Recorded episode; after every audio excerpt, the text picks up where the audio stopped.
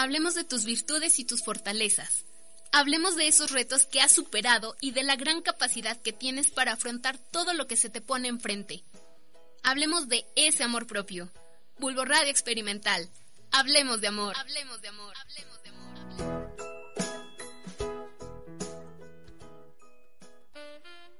Sexo casual. Masturbación.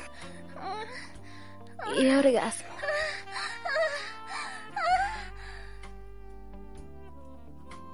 Si hablar de sexo es rico, imagínate hablar de sexualidad integral. Esto es Naked.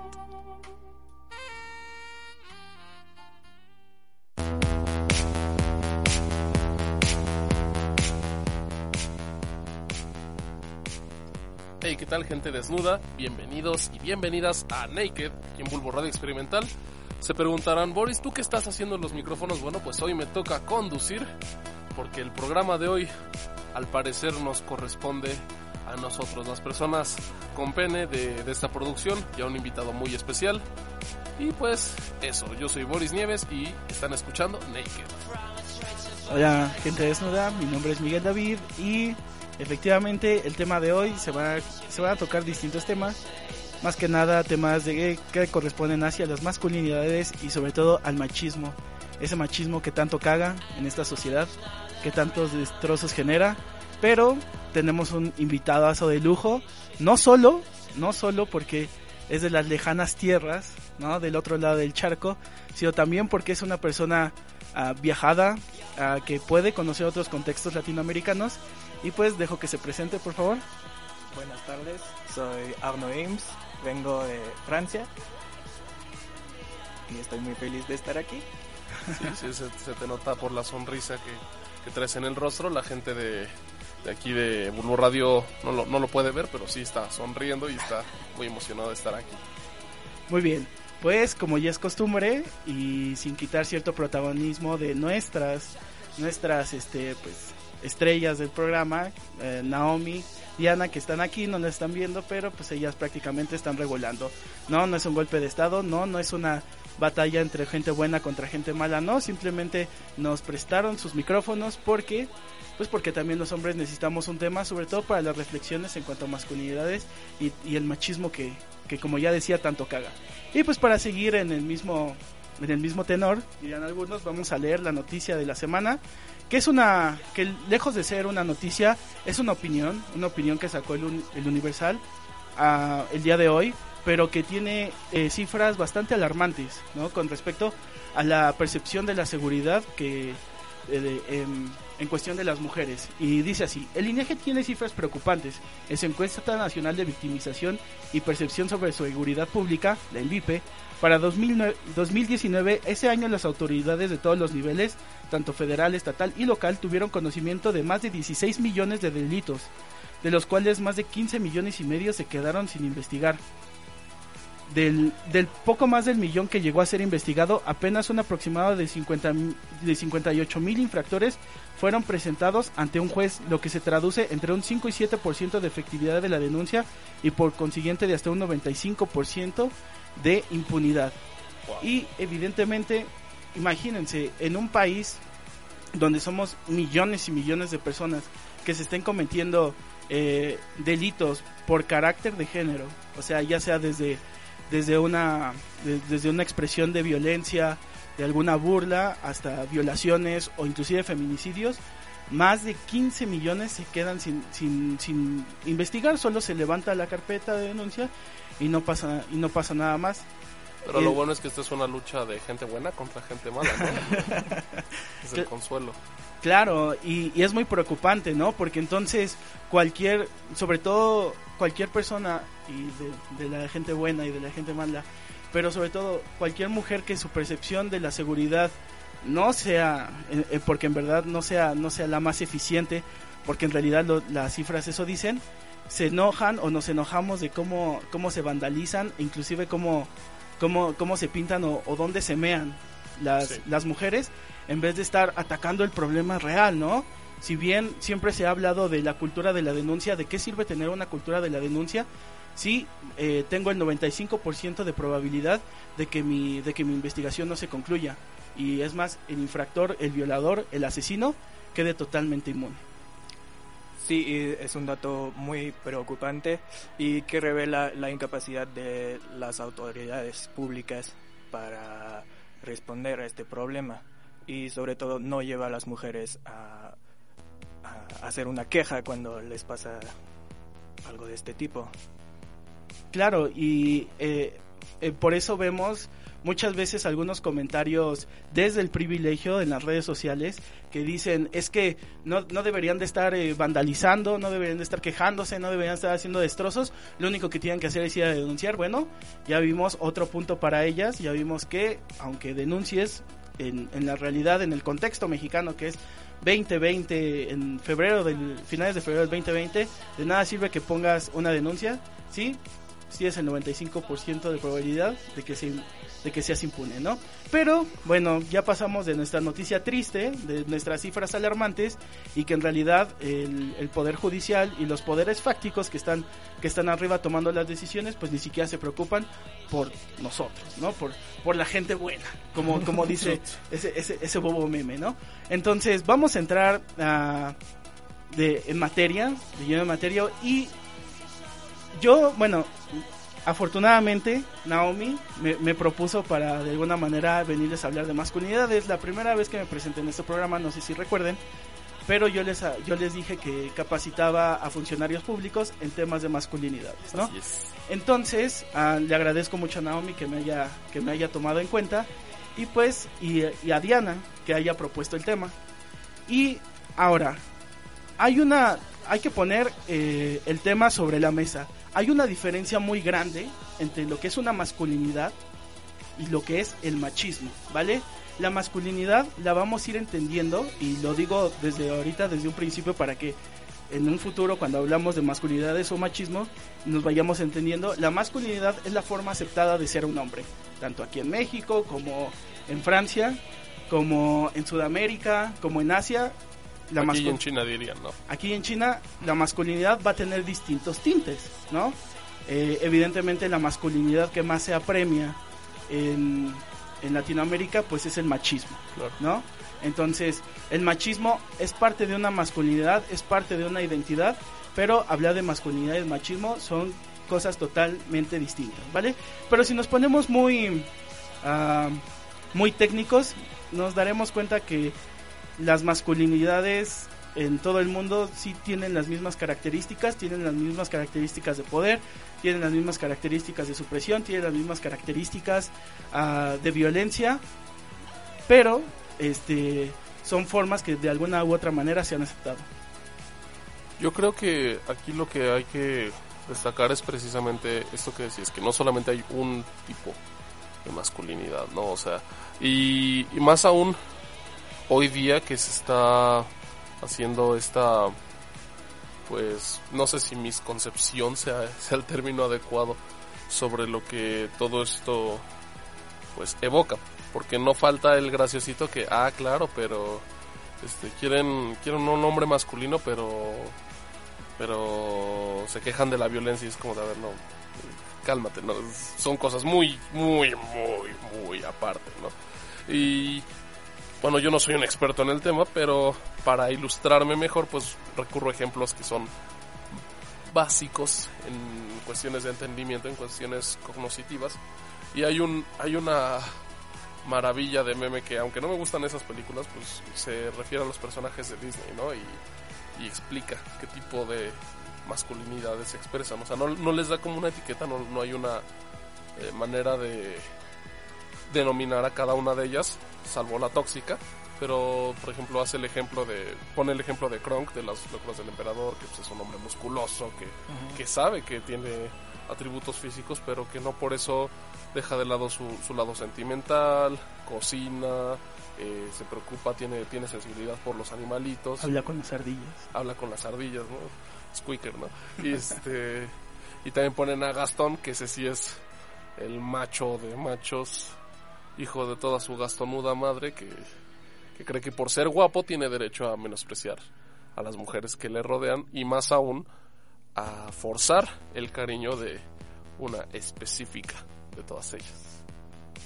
Sí, creo que lo más importante que hay que destacar aquí es que la masculinidad es plural, no existe nada más una, cambia según uh, la cultura, el país de donde uno es, cómo lo educaron y ser hombre no es ser hombre macho, no es ser musculoso, no es ser dominante necesariamente. Hay muchas formas de ser hombre y es muy importante destacar eso. Claro, y bueno, sobre todo estos análisis que hacemos de las masculinidades, pues son, son un punto reflexivo, ¿no? De cualquier hombre. Por eso, aunque las masculinidades sean tan diversas como culturas mismas, o como mezcla de las culturas mismas, también existe una que, se, que la denominamos la masculinidad hegemónica. La masculinidad hegemónica es la única forma que tenemos los hombres de ser hombres, ¿no? Y voy a traer a, nuestro primer teórico a la mesa, que es Gilmore, y él nos dice que las masculinidades, eh, e, el, ejercicio, porque al final la masculinidad no, no deja de lado que es un ejercicio. Ah, el ejercicio me refiero a que yo puedo decidir si soy violento o no ser violento, pero yo hago mi ejercicio de la violencia, ¿no?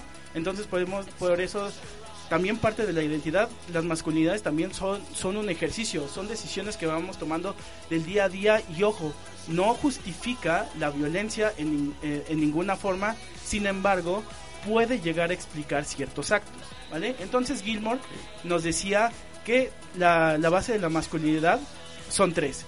La primera, que tiene que ser el, el hombre, el hombre protector, el protector de la tribu, el que protege la casa, el que protege a sus amigos, el que protege a su novia, el, el, papá. Y esto, esto muchas personas lo podrían de alguna manera normalizar, ¿sabes? Mi papá siempre, siempre se preocupó por mí, siempre, siempre se preocupó de que, de que nunca estuviera en peligro, me cargó, esto y el otro. Sin embargo, esta cuestión de la masculinidad puede llegar a ser también nociva para todos los hombres, ¿vale? ¿Por qué? Porque a nadie, a nadie, aseguro que a nadie de los panelistas que estamos hoy aquí, a nadie, a nadie se nos preguntó qué clase de hombre quieres ser. ¿Qué tipo de hombre te gustaría ser? ¿Quieres ser un hombre que protege? ¿Quieres ser un hombre que provee? En realidad, ¿quieres ser un hombre? Para empezar, alguien nos preguntó si queríamos ser hombres. Ah, bueno, a mí, a mí me lo preguntaron cuando yo estaba grande y que tuve un pleito muy feo con mi papá cuando me empecé a dejar el cabello largo y usar esmalte de uñas y cosas así. Es que eso, eso no es ser hombre. Yo entonces, ¿qué es ser hombre, no? Pues, ¿qué, clase de hombre quiere ser? Y así, tal cual. ¿Quiere, ser como yo? ¿Quiere ser proveedor que proteja a su familia? ¿O quiere ser como tus tíos que no andan de vagos ahí? Este, haciendo su disquearte y, y viajando por el mundo sin tener que tragar y así. Sí, ¿para qué te miento, no? Sí, yo quiero ser eso. Claro, es interesante porque es una noción que al parecer es obvia, ¿no? Que es ser hombre. Y tú dijiste, no es necesariamente una pregunta que se hace de la gente, pero es muy necesario preguntarse qué es ser un hombre, qué tipo de hombre quiero ser yo. Pues claro, eh, Gilmore dice que en, en el mundo solo hay, solo hay de tres de ser hombre. Ojo, tienes que ser protector, tienes que ser, como decía el, compañero Boris, tienes que ser proveedor, o sea, en tu casa nunca debe faltar eh, dinero, bueno, ya moneda institucionalizada, previamente era comida, ¿no? ¿no? No debía de faltar comida y un resguardo, y lo último es que debemos de ser unas máquinas bestiales sexuales, ¿no? Eso significa que nosotros tenemos que ser preñadores. eso es una noción muy muy animal, ¿no? Son cuestiones muy animales, o sea, es todo lo básico, lo, natural, ¿no? De, del animal macho que tiene que proteger a su familia, traerle comida y obviamente ¿cómo decir eso? Tener sexo con su, con su hembra para, que te, para, para seguir la especie, ¿no? Exacto, y ahí tocaste un tema muy, muy importante, su hembra su hembra, esa cuestión súper instintiva de, territorial meramente animal, como bien decías. O sus hembras, de hecho. Pues sí, sí. Ujú. De hecho, Ahí tenemos un, un clarísimo ejemplo de que la cuestión eh, teórica esta de... ¿Quién era? Este, Gilmore. Gilmore. Pues es bastante primigenia. Sí, y la pregunta es que cuánto somos capaces de pasar esta, este estado animal. Claro. Y antes de, de hacer la pausa musical, eh, el compañero Arno trajo un excelente texto acerca de, ah, bueno, que se puede anclar con esta cuestión de la, de la fecundación extrema que hacemos los hombres. Sí, es un autor francés muy leído en Francia, desafortunadamente, que no les recomiendo. Que hablando de la pérdida de masculinidad ah, en Europa, según él, ya no hay masculinidad en Europa. Según él, todo pasó como si los hombres franceses y europeos, abandonando sus palos, ya no quisieron fecundar a mujeres que se volvieron desobedientes, pidieron ayuda a sus antiguos criados, como si Francia y Europa se hubieran vuelto uniformemente mujer, se hubieran declarado territorio abierto, esperando que las fecundara una virilidad foránea. Uh, Para Wow. ponerlos en, en un poco de tema, o sea, hay que entender que existe un contexto de crisis de refugiados, no solo en América Latina, Sí, sino- eh, eh, so- son, ideas, ah, bueno, queda claro que son ideas de extrema derecha, ah, de una persona que tiene una posición anti-migratoria, obviamente, y está mezclando todo aquí, ¿no? Machismo, racismo, todo perfecto, ¿no? Así es, y lo peor es que existe existe un pensamiento, depende desde qué privilegio lo estemos lo estemos ejecutando nuestro pensamiento. Lo peor es que hay personas que creen que la falta la, la pérdida de esta masculinidad o la crisis de la masculinidad tiene que ver por una cuestión de desapego al falo y un castigo desde la, desde las mujeres, ¿no? O sea, no es porque eh, estemos en otra era de derechos, no es porque las mujeres estén exigiendo justicia y, y haciendo estos ejercicios. No, no, no, es porque los hombres ya no te- nos desapegamos de nuestros penes y le estamos pidiendo a nuestra servidumbre, o sea, súper racista eso, estamos pidiendo a nuestra servidumbre que, que proquen con nuestras mujeres. Bueno, este tipo, ¿qué le pasa? O sea, ¿cómo les puedes llamar nuestras mujeres, no? Así como de... No, es- este, este tipo es la personificación de todo lo que está mal con las sociedades de hoy día. O sea, Sí, y forma también parte de, de un proceso de racialización, ¿no? de estigmatización del extranjero, ah, de hipervirilización del extranjero. Y es una hipervirilización que lo hace peligroso. Eh, viene de fuera, es muy viril, muy sexualizado, no sé si se puede decir eso, sí, sí, sí.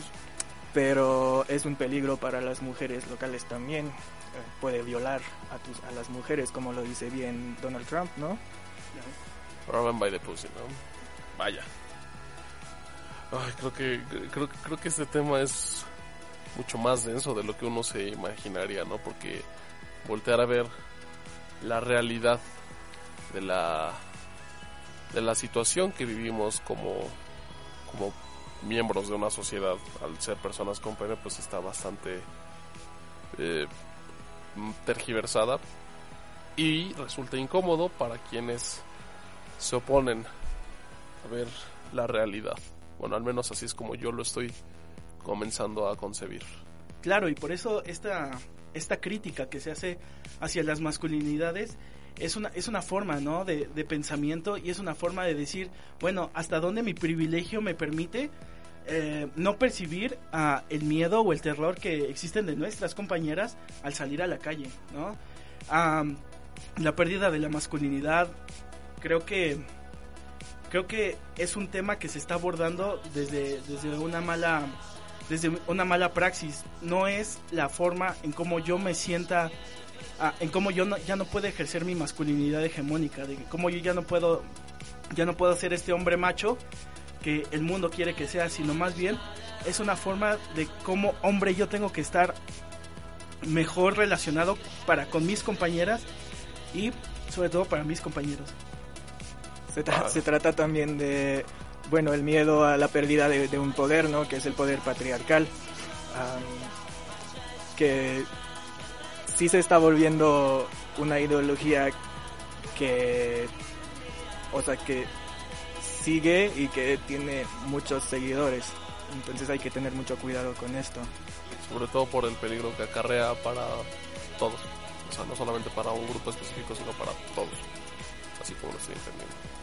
Ah, Pero bueno, el tema da para mucho más, pero ahorita es tiempo de hacer una pequeña pausa musical que ustedes dos prepararon con mucho cariño, seguido de nuestro corte promocional. Así que, ¿qué canción vamos a escuchar, chicos? Sí, vamos a escuchar una canción de Muddy Waters que se llama Manish Boy.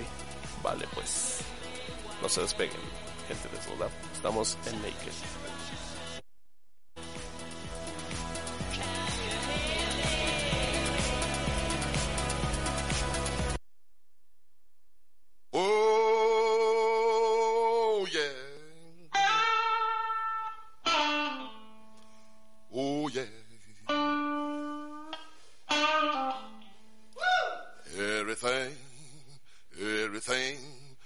Everything gonna be alright this morning. Oh, yeah. Woo! Yeah.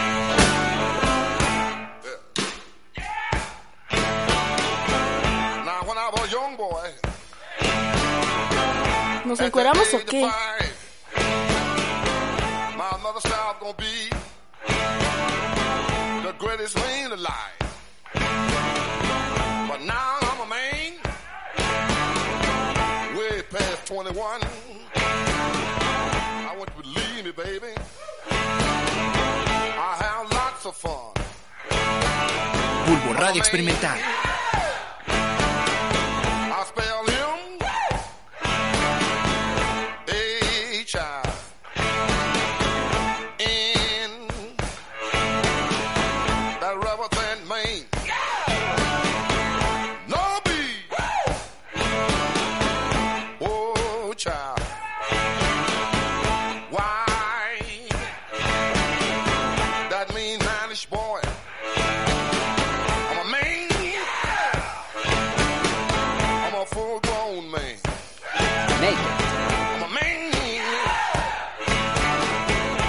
A natural born lover's man. I'm a man.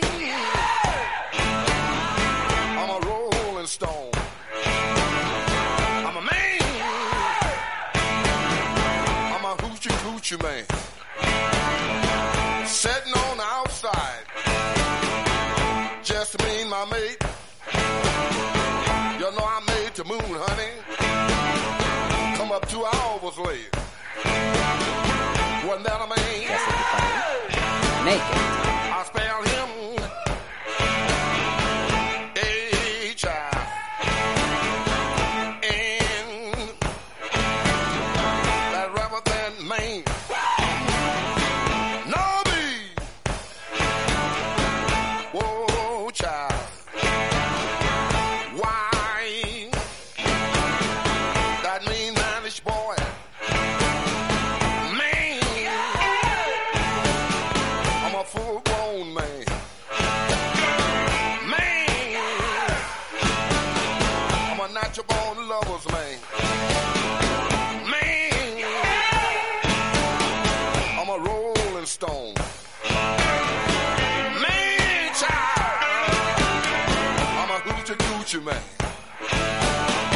The lion.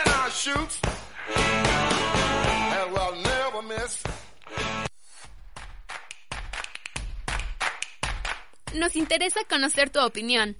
Síguenos en nuestras redes sociales.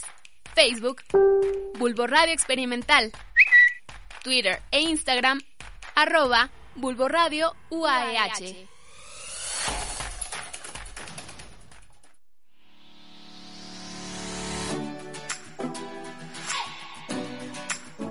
Hablemos de aquellos que estuvieron contigo en los peores momentos, de quienes no te soltaron, de los que hasta la fecha siguen contigo.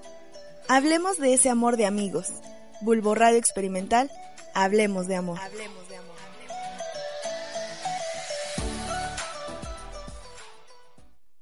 Ponte en tu posición favorita.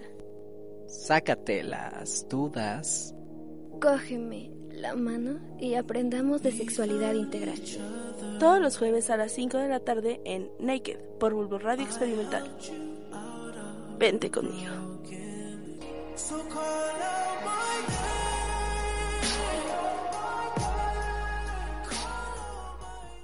Estás escuchando Bulbo Radio Experimental, el mundo sonoro de las ideas. Los comentarios realizados en este programa son responsabilidad de los locutores y no de Bulbo Radio Experimental. Experimental. Activa tus sentidos. Continuamos en Naked.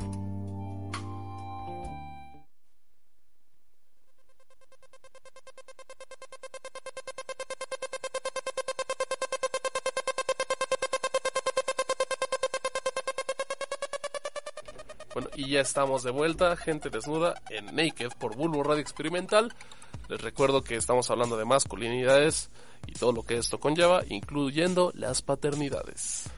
Sí, y acabamos de escuchar este, esta maravillosa canción que es Manish Boy. Se trata de un grito, no un grito para afirmar la virilidad.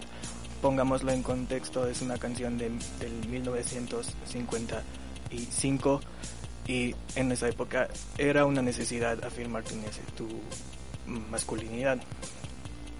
Claro. Y uh, empezando, empezando un poco el, entrarnos un poco más de lleno al tema, tenemos que hablar de lo que existe ahorita, que son las crisis de las paternidades, ¿vale? Hace, hace algún tiempo fui a Querétaro, a la, a, hizo una serie de simposios, la Academia Mexicana de Estudios de Género y Hombres, y en esa me gustó la mesa de las paternidades, ¿no?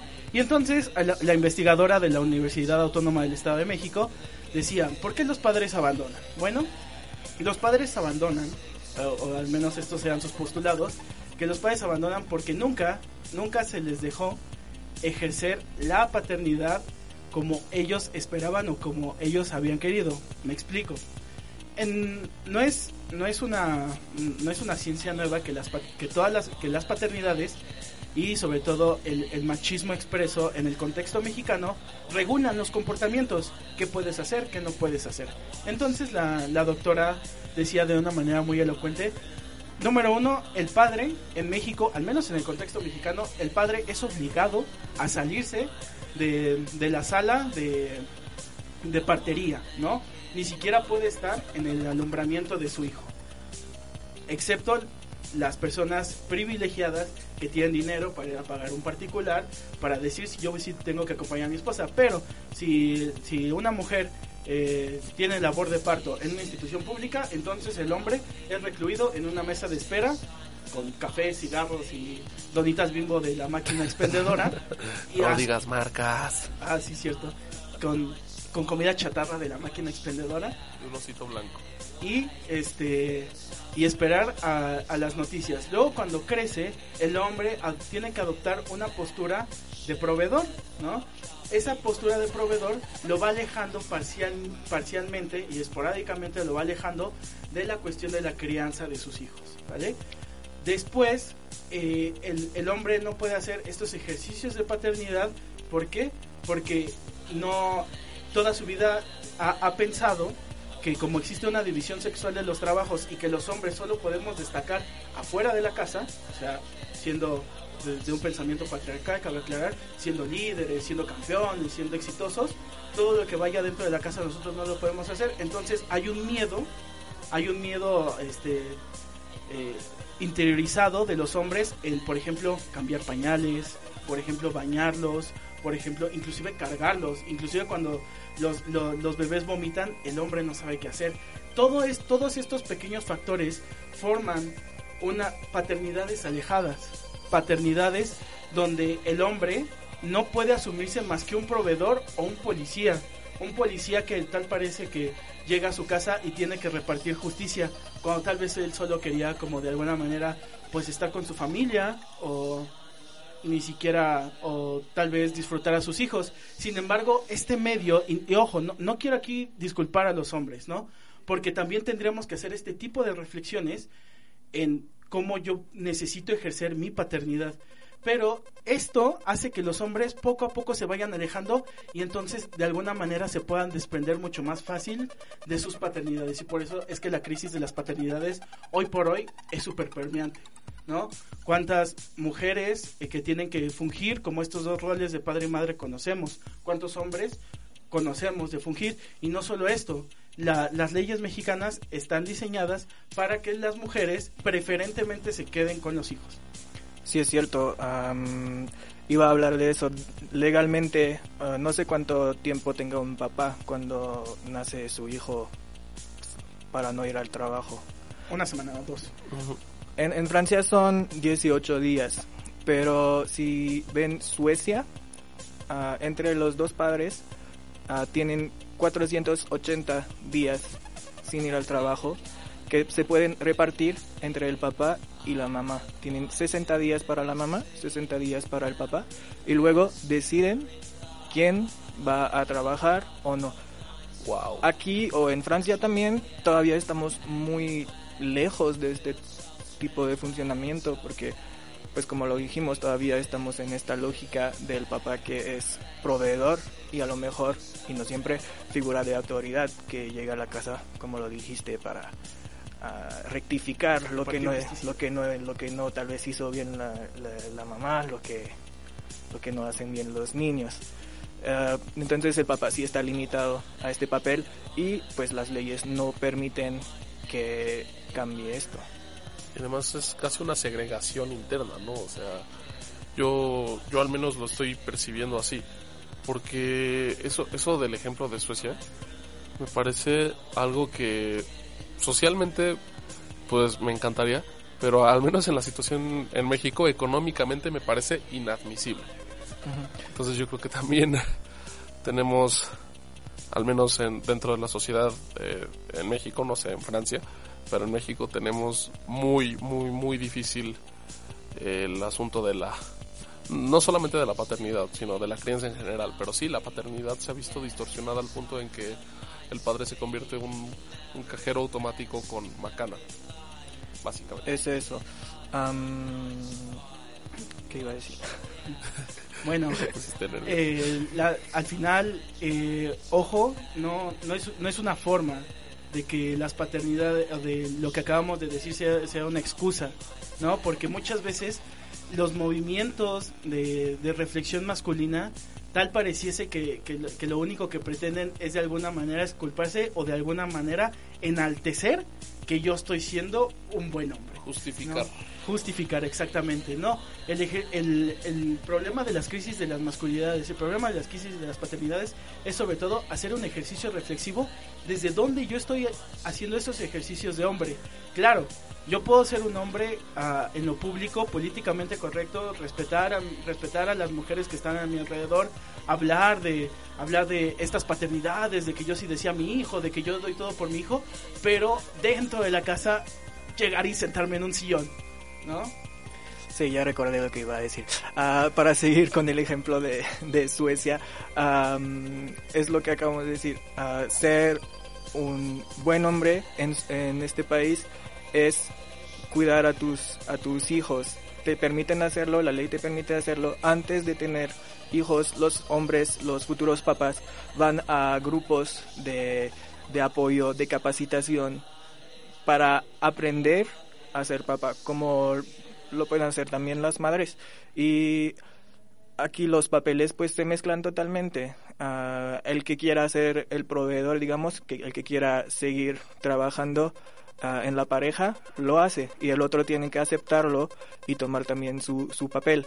Pero no, nada está nada es fijo, nada no es ya no es un papel para el hombre, un papel para la mujer. Se trata de una pareja de unos papás que se ponen de acuerdo gracias a mucha comunicación para tener esos papeles. Para ejercer una mejor, esos papeles. Una mejor este, paternidad.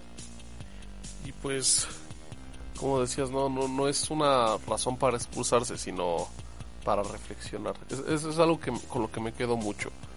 Y espero que quienes nos estén escuchando, que ya estén en la labor de, de la crianza de, de la nueva generación o los que estén proyectando su vida hacia eso, tengan mucho esto en cuenta. O sea, no porque no porque aportes dinero vas a tener el derecho de, de abusar psicológicamente de tus criaturas o te vas a poder deslindar de otras responsabilidades pues, como más morales, emocionales y demás. Porque, ah, no, es que yo cumplí con lo que me corresponde. ¿Qué te corresponde según tú, no? O sea, el dinero, no, no solo es eso. Porque después tenemos hasta religiones basadas en eso, ¿no? En el, en el abandono paternal y pues no queremos eso. No, ya no más.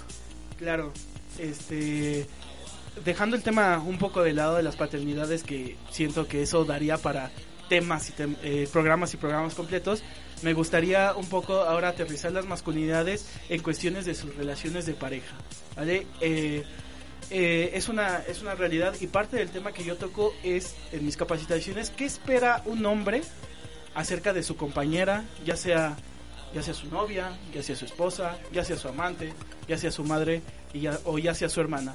Entonces, en general, lo que esperamos nosotros de los hombres, nosotros lo que esperamos como hombres de nuestras compañeras mujeres, número uno, es ser servidumbre, que exista una servidumbre femenina. Una mujer que limpie la casa, que bañe a los hijos, que lo mantenga toda perfecta, que lo mantenga toda pulcra. ¿Vale? Número dos es la fidelidad absoluta. La fidelidad absoluta tiene que existir como, como, fuente hegemónica del ejercicio de la masculinidad.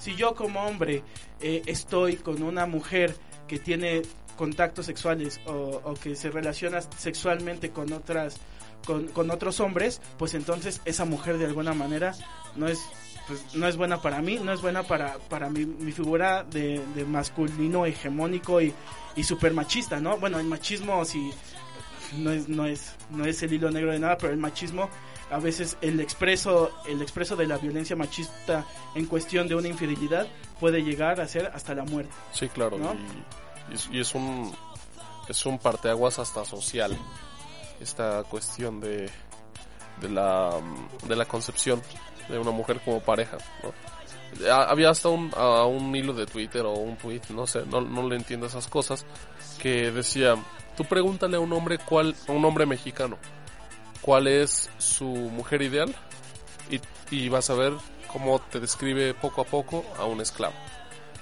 Y entonces, precisamente eso, creemos que porque eh, está con nosotros, eh, no tiene derecho a, a una libertad sexual plena, no, no, no nos damos a la tarea de conocer su pasado, no para recriminárselo, sino para saber pues cuáles son sus ideas, cuáles son sus eh, construcciones con base en experiencias y no juzgarlas, sino buscar un entendimiento, una comunicación mutua, porque también está esto de, ah, no, que sean vírgenes, y eso no, no para, para, ilustrar esto, mm, eso me, me, hace pensar en una guía que existía bajo la dictadura ah, de Franco en, en España, que se llamaba la Guía de la Buena Esposa.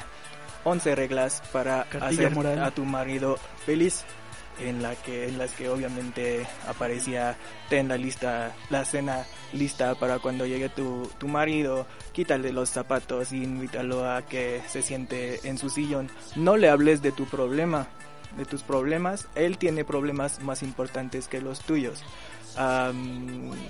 Pues o sea sí eso ilustrado bastante bien lo que todavía es vigente en algunas culturas del mundo no claro, sobre todo la, permeante en Latinoamérica, pues en realidad lo único que necesitamos es lo, que necesitamos, y lo digo no a nivel como personal, sino lo digo como a nivel idiosincrático del latinoamericano, lo que ellos necesitan o lo que ellos les hicieron pensar, pues es esta mujer abnegada, abnegada a sus sueños, abnegada a sus realidades, abnegada a sus anhelos, abnegada a su sexualidad, abnegada a sus fantasías, abnegada hacia, hacia sus placeres, necesita ser abnegada solo. Porque necesita quitarse todo eso para que la figura del hombre sea esa, esa posición diosificada que, que el hombre pretende ser, ¿no? Así como de, ah, sí, yo soy, yo soy punta de lanza en todo, yo soy, yo soy el ejemplar, yo soy el magnífico, yo soy el que tiene más dinero y aparte mi esposa me tiene que servir en todo. Y claro, es, es, una, es una realidad y, y todo esto de- desde la dictadura de, de Franco, el siglo pasado, eh, son, son, son cadenas que muchas, muchas, muchas culturas la siguen, la siguen repitiendo. Yo no me quería meter tanto en este tema porque pues dicen que nunca se hable de religión en la mesa, ¿no? Pero yo también se lo atribuyo mucho a las religiones judeocristianas. Sí, claro. Porque, por ejemplo, si miramos el, pues digamos, el organigrama, no, ¿cómo se llama? La jerarquía, ya, la jerarquía de antiguas civilizaciones, las matriarcas eran las verdaderas líderes de, de, muchas, de muchísimas tribus antiguas, en África, en Asia, en ciertas partes de, pues, de lo que fue Mesoamérica, sí, el- la figura del hombre era la del guerrero, el cazador, pero la mujer no se quedaba en casa porque, porque era más débil o porque eran sus labores, sino porque ellas de alguna manera u otra eh, transmitían el conocimiento a las nuevas generaciones mediante, mediante el nacimiento, ¿no? O sea, dando a luz, lo cual se ha comprobado que genéticamente sí heredamos la inteligencia de la madre, entonces por eso era importante conservar a la figura de la mujer, porque sin las mujeres estaban perdidas y, y se tomaban decisiones con base a lo que matriarcas dijeran. Y pues después llega eh, la, la religión católica a robarse los textos gnósticos, no agnósticos, gnósticos, en los cuales pues nos dictan que Adán era en realidad Adamas o algo así se llamaba y tenía las dos partes de, de la humanidad viviendo en él, la masculina y la femenina. Entonces cuando lo separan de esta, se crean sociedades matriarcales, pero a la iglesia no le conviene eso porque son una bola de viejos degenerados. Entonces adaptan los textos gnósticos para que la Biblia sea totalmente machista y heteronormada y, y misógina y falocentrista. Y pues yo se lo atribuyo mucho a eso, sobre todo en Latinoamérica, donde el índice del catolicismo está que vuela. De hecho, de hecho hay muchas ah, sectas cristianas ortodoxas que no le llaman a la mujer mujer, sino le dicen ah, costilla. ¿vale? Las mujeres solo son costillas. Y pues bueno, eh, ya nos tenemos que despedir. eh, hay mucho tema, hay muchísimos temas para hablar de las cuestiones de las crisis de las masculinidades. Hombres, por favor, no vayan a las marchas del 8 de marzo, por favor. Es un movimiento separatista, ustedes no van a ser ahí. Si ustedes no violan, les aplaudimos, pero por favor, no vayan, no sean patéticos. No es una lucha de gente buena contra gente mala, es su lucha y si queremos, y en qué forma debemos de participar, colaborando, no, no, no siendo protagónicos, cuidando ese día a- los hijos, este, ese día cocinando, tal vez, haciendo un poco de ejercicio de las nuevas masculinidades. Pensamiento final, Arnold. Ese día y todos los días es, es algo de- del día a día que empieza con una reflexión y sobre todo sí decir que sí es un día que es para esto, pero ah, todos los días los hombres tenemos que pensar en qué es lo que podemos hacer, cómo podemos apoyar y sobre todo lo que acabamos de hacer, pensar qué ah, hombre queremos ser. Precisamente, y con esto damos conclusión al programa del día de hoy. Yo soy Boris Nieves. Yo soy Miguel David, muchas gracias. Yo soy Arno Ims. Y esto fue Naked. Nos escuchamos la próxima semana aquí en Bulbo Radio Experimental. Les diré que fui un don nadie y ni una chica se fijaba en mí. Hoy muchas cosas he logrado, ya han de saber por qué razón. De día y de noche he trabajado y siento satisfacción. Y ahora soy un hombre que les causa admiración. Porque tengo mis millones y chamacas de a montón. ¿Nos encueramos o Soy un hombre respetable y el mundo está a mis pies. yeah, yeah. Soy todo un señor, de todo tengo lo mejor. Si voy a fiestas o reuniones, siempre llego en carro sport. Y mi novia es artista de cine y televisión. Y ahora soy un hombre que les...